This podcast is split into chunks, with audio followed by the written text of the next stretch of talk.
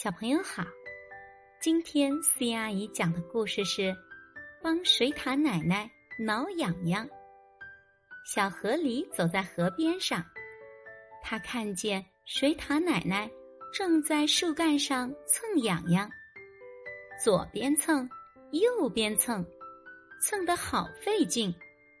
小河狸说：“水獭奶奶，让我来帮您挠痒痒吧。”说完。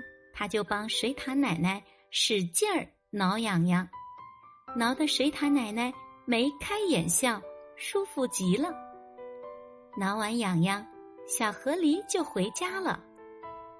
他把这事儿早就忘了，可是水獭奶奶却逢人就说：“小河狸真是个好孩子，他帮我挠痒痒呢。”没过多久。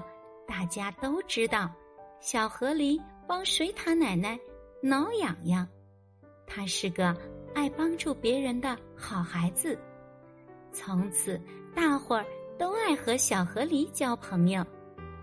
小朋友，让我们向小河狸学习，做一个乐于助人的好孩子。我是思妍阿姨，我们下一个故事见。